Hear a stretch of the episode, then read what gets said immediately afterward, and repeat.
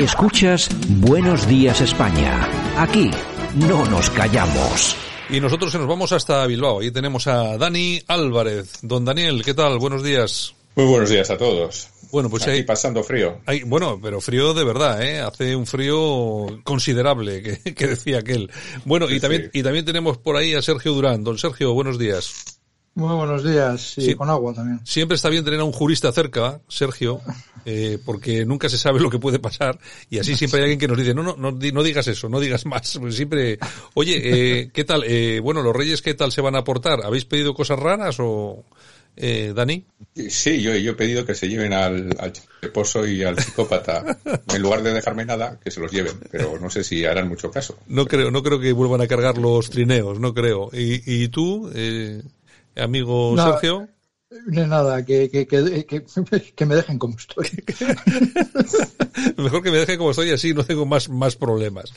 Bueno, el, el 21 comienza eh, bueno, como habíamos dicho aquí en numerosas ocasiones, pues igual o peor que el 20, el Supremo ha rechazado suspender el plan del gobierno contra las fake news, bueno, que ellos llaman fake news, que ese es otro, otro tema, ¿no? Que hay, habría que, cada uno tiene que, tiene que entender un poco por dónde va el asunto. Y no ha escuchado ni tan siquiera a la abogacía del Estado. Yo no sé exactamente, eh, claro, tú eres jurista, Sergio, yo no sé exactamente esto de, de rechazarlo, eh, rechazar suspender el plan del gobierno, aunque hubiera sido de, no sé, de forma temporal, eh, ante lo que creemos que es un atropello, sobre todo para los medios de comunicación, que nosotros nos vemos, todos los medios de comunicación, nos vemos comprometidos con este tipo de iniciativas y también las redes sociales, claro. Sí, lo que pasa es que, bueno, es una fase muy temprana del procedimiento, donde se piden unas medidas cautelarísimas, ni siquiera cautelares, cautelarísimas, que efectivamente eh, se deberían tomar simplemente eh, con las alegaciones del incidente que se provoca en el, en el, en el escrito de demanda. Uh -huh. eh, sí es cierto que tiene que ser una, una cuestión verdaderamente grosera. Eh, generalmente, para que se aprueben este tipo de medidas, no suelen ser frente a disposiciones de carácter general, como es el caso, sino frente a actos administrativos como tal. Entonces, en ese sentido, yo tampoco le veo excesivo problema, más allá de lo noticiable, de que parece que el, Supremo se está posicionando. Yo no creo que sea así. Yo no creo que sea así. De hecho, eh, simplemente, bueno, pues lo tramitará como tal, como medidas cautelares, mirará los intereses que hay, que hay en juego, que es al fin y al cabo lo que marca la ley, y ahí sí escuchará lo que tenga que decir la abogacía del Estado y resolverá sobre esas medidas cautelares. Lo de las cautelares yo no le daría mayor importancia. Ya. Eh, de todas formas, lo que sí está claro es que, hombre, eh, tampoco hace falta ser ingeniero espacial para saber y conocer o por lo menos mmm, tomar en consideración que todo ese tipo de iniciativas lo que hacen es de alguna forma atacar la libertad de expresión. Dani. Hombre, yo creo que en el anterior programa ya hablábamos de qué es lo peor que había pasado en el año y nos referimos precisamente a la falta de libertades individuales. Esto es más de lo mismo. Al final, eh, quien va a tener el control de ese Ministerio de la Verdad, o de lo que va a considerar lo que es fake news, de lo que no es, pues, al, pues no es más que una forma de restringir el, la, la, la, libertad de expresión. Uh -huh. y, y, esto va a suceder así. Eh, mira, el otro día, precisamente, un amigo italiano ponía un, un meme en, una, en un grupo que compartimos y era súper gracioso, ¿no? Porque decía que eh, el meme venía a decir como que los eh, ingleses habían desembarcado eh, para acallar la, revolución ¿no? de Estados Unidos y, y, venía un comentario de esto es una fake news y decía cuando se refiere a los ingleses debe decir se refiere a algunos ingleses entonces es, es, es un poco el, el, el, signo de los tiempos, ¿no? De lo políticamente correcto o de lo que el discurso esto del marxismo cultural. Vamos a pasar todos por el aro y desde luego esto para mí no es más que otro capítulo más del gran hermano y vamos a estar sometidos. A mí no me cabe ninguna duda, tarde o temprano. Hombre, lo que sí es cierto es que sí que se han levantado todo tipo de alarmas con este, con este tipo de cuestiones. Yo, de todas formas, eh, eh, Sergio, tú, eh, yo te veo que tú confías mucho en la justicia. Yo, lo que pasa que, claro, yo no sé hasta qué punto debemos confiar. sabemos que la fiscal general ha sido ministra de, de este gobierno y no sé, no sé exactamente hasta qué punto podemos fiarnos de que se tomen las resoluciones oportunas y que atiendan a la verdad, a la realidad y sobre todo a los derechos fundamentales de los individuos, ¿no? Vamos a ver, yo no es que confíe en la justicia, yo lo ah, vale, vale, vale, vale. No es, no, es, como ciudadano, ¿eh? no como jurista. O sea, no, es que confíe o deje de confiar en la justicia. No creo que ese sea el verdadero problema o el, o el, envite en el que la sociedad española está inmersa con este gobierno. Mira, a mí, a mí lo que me parece es que eh, se está construyendo eh, una serie de, de normativa que es toda muy dudosa, que toda va a acabar siendo recurrida y toda está siendo recurrida, pero que jugando con el tiempo, con el factor tiempo, aquí, por ejemplo, en este caso en concreto, las cautelarísimas se echan abajo, las cautelares van a tardar una serie de meses, importantes meses, igual un año, en, resolverse. Y, si se echan abajo, el recurso eh, principal tardará varios años. Eso es así. El resto de normativa que se va recurriendo eh, va a ocurrir exactamente lo mismo. Y sí puede ocurrir, sí puede ocurrir que en la pirámide jurídica en la que arriba está la Constitución, que eh, garantiza una serie de derechos fundamentales, por debajo tenga una serie de leyes que realmente pueden llegar a ser bastante numerosas y que atacan esos derechos fundamentales. Esto, en el fondo, es una manera de eh, mutar lo que es las garantías de, los derechos de las personas y hacer una serie, una suerte de estado paralelo. ¿Y cuál es el último, eh, la última pieza? Eh, la última pieza sería pues que viene el Supremo, viene el Constitucional, declare en su calidad de legislador negativo eh, todas estas normativas inconstitucionales. Pero si políticamente llega un momento que puede ocurrir que se abra el debate de una reforma constitucional importante porque se diga que simplemente ya está desfasada, esta gente sí que puede convertir España en, una federación de repúblicas socialistas ibéricas. Y eso es así. Y eso es así. Y eso es lo verdaderamente peligroso. Que no es confiar o no confiar en la justicia, sino que la justicia no sea el mecanismo adecuado. Bueno, ya veremos a ver qué sucede con esto. En todo caso, de lo que estamos hablando es de un tema muy serio, que es ese tema de, eh, del plan del gobierno contra las fake news, por lo menos lo que ellos dicen que son fake news, porque a mí lo que me sorprende, creo que lo hemos dicho ya aquí antes, eh, Daniel, a mí lo que me sorprende es que sea el gobierno o quien el gobierno decida el que tenga que decir lo que es una mentira o lo que no. Yo lo que, lo que entiendo es que cada medio de comunicación podrá contar lo que le da la gana y luego, en base a lo que hagas, responsabilizarte de eso y si alguien se va a los tribunales, pues tendrás que responder ante, ante los tribunales, pero que eh, de forma previa se realiza esto, bueno, y hay muchos de nuestros oyentes habrán también sido víctimas de lo, del fact-checking famoso, ¿no? De lo de neutral y lo de maldito bulo y todo esto, cuando pones cualquier cosa en las redes sociales, en Facebook o en Twitter, inmediatamente sale un pequeño anuncio debajo, eh, diciendo que esto que es un bulo y tal y cual. Yo, a mí lo que más me ha sorprendido ha sido ver que los propios tweets del presidente de los Estados Unidos, de Donald Trump, que salen con un aviso diciendo que eso es mentira. Pero vamos, señor, está usted hablando, le gustará más o no eh, Donald Trump o no, pero está usted hablando del presidente de Estados Unidos. ¿Cómo que es mentira? Él tendrá una información que usted no tiene. En fin, me parece que la cosa se va a complicar bastante, Dani. Sí, mm, la, verdad es que eh, eh, yo sufro bastante esto de las fake news en las redes sociales y, hombre, yo, yo soy un gran fan de, del modelo clásico. Pues deja a la gente que publique lo que le da gana y si se mete en líos, recurre a los tribunales y ya está. Pero ¿qué es eso de que tú dices lo que es, lo que es verdad o lo deja de ser mentira? O sea, es que eso es, eso es estúpido.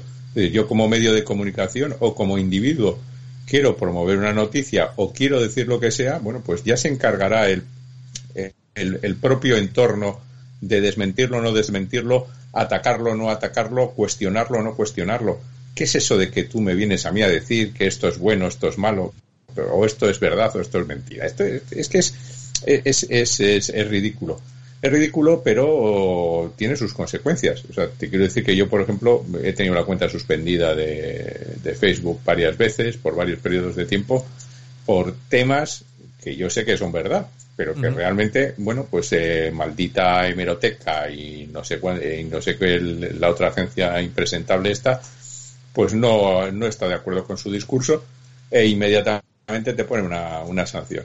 Claro, todo esto que ahora parece que son pequeñas chorradas y pequeñas sanciones, etcétera, veremos cómo evolucionan en el futuro. O sea, mm, si al final podemos llegar a un modelo eh, tipo China, en el cual al, al, individuo se le borra del sistema simplemente anulando sus, uh, sus tarjetas de crédito, su identidad, etcétera, pues tú, tú miras qué gracioso acaba esto.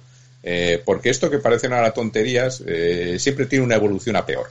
O sea, estas, cosas nunca van a mejor. Sí, no, no, eh, no, mejoran. Normalmente no mejoran. No, y, y, te hacen una muerte civil y ya estás desaparecido.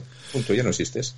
Bueno, yo no sé, de todas formas, lo que sí es cierto es que se estaban produciendo muchísimas noticias que son inmediatamente acusadas de bulo, etcétera, etcétera. Eh, ha sucedido en, en, bastantes ocasiones, por ejemplo, con el problema migratorio en Canarias, que hemos vivido durante unos cuantos días, eh, en el que se estaban manejando noticias sobre el número de inmigrantes que estaban llegando, etcétera, etcétera. Bueno, noticias que circulaban en las redes sociales, que eran inmediatamente tachadas de bulos, pero resulta que ahora el, el propio Ministerio del Interior ha sido el que ha afirma, eh, Sergio, que la llegada de inmigrantes ilegales ha aumentado en el 2020 un 29% a España, un 29%, y atención, porque en Canarias ha aumentado un 757%. Y han llegado, pues sabe Dios cómo han llegado, porque eh, lamentablemente también tenemos que anunciar que uno de los policías nacionales desplazados hasta Canarias para atender todo este colapso migratorio, eh, ha fallecido por, eh, por, por, haber sido contagiado allí de, de COVID. La situación eh, es más grave, eh, muchísimo más grave que un simple, que un simple bulo. Al final parece ser que la realidad va cayendo siempre del, del lado bueno, aunque en este caso fíjate qué noticias más lamentables. Pues sí, absolutamente lamentable. Y lamentable es desde luego que en el, o sea, cuando resulta que los ciudadanos han tenido que estar durante meses confinados en su domicilio, se haya permitido este aumento de la inmigración ilegal. Y digo permitido porque es evidente que, o sea, las líneas que están eh, manejando estos datos es que hay un país detrás que es Marruecos, que evidentemente tiene una guerra tanto de aguas territoriales como del conflicto saharaui con España, y, y además es, es, una línea que la lleva hacia Canarias pues que, menos que poner una serie de patrulleras ahí que blinden totalmente la entrada eh, de, y, y, poder devolver a esa gente eh, a Marruecos, eh, digamos, en caliente, ¿no? Uh -huh. Esto es así. Entonces, eh, precisamente cuando eh, los españoles no han podido moverse, entra el mayor número de personas eh, a España y a las Canarias en particular. Esto, la verdad es que dice muy poco a favor de, del Ministerio del Interior, que, que tanto ha, ha, intentado coartar los derechos de, de los ciudadanos españoles. Bueno, Dani, eh, tenemos bastante ruido ahí de fondo, no sé, ¿tienes algún tipo de, de problemilla con alguna con alguna cosa? Sí, pero bueno, de todas, de, de, todas formas, eh, acabamos, yo no sé, bueno, eh, esta lectura que hemos hecho, ¿qué te, ¿qué te parece a ti? Sobre todo también, pues eso, el fallecimiento de este policía nacional. Bueno, otro despropósito más con respecto a la política de inmigración de este gobierno, en el cual eh, está haciendo una política de, puertas abiertas, 100%. Y eso tiene sus consecuencias. A mí me hace gracia y me indigna muchísimo los comentarios que hubo en las tertulias televisivas, en los cuales se indica que, pero ¿cómo es esto que es una avalancha? No, hombre, ¿no? Y luego resulta que hay un incremento del 750% con respecto al, al año anterior. Si eso es una avalancha, que venga Dios y lo vea eh, estamos siendo invadidos en las Islas Canarias, eso no lo puede negar nadie. Eh, cuando ya se empiezan a, intentar cambiar la realidad diciendo que, bueno, 17.000, 20.000 inmigrantes no, no son tantos, eh, y resulta que es, que es una cantidad enorme de gente que se tienen que habilitar hoteles para que vivan en régimen casi de cinco estrellas, mientras eh, nuestros policías que se están batiendo el cuero con toda esa gente, pues, pues, eh, pues acaban cogiendo infecciones y acaban muriendo, como le ha pasado a este hombre de 51 años, que seguramente nunca se hubiese esperado, bueno, pues que a cuenta de llevar una política en la cual no se, no se hace test a estos individuos, no se les pone en cuarentena, no, no se hace nada, cuando los españoles normales pues estamos sufriendo todo tipo de limitaciones y de, y, de test y, demás. Pero estos no, estos tienen vía libre para todo. Y bueno, así nos va. Bueno, la cuestión es que efectivamente las cifras son esas, el 757% más de aumento de ilegales a Gran Canaria. Hay ahora mismo creo que todavía quedan 13.000 en hoteles.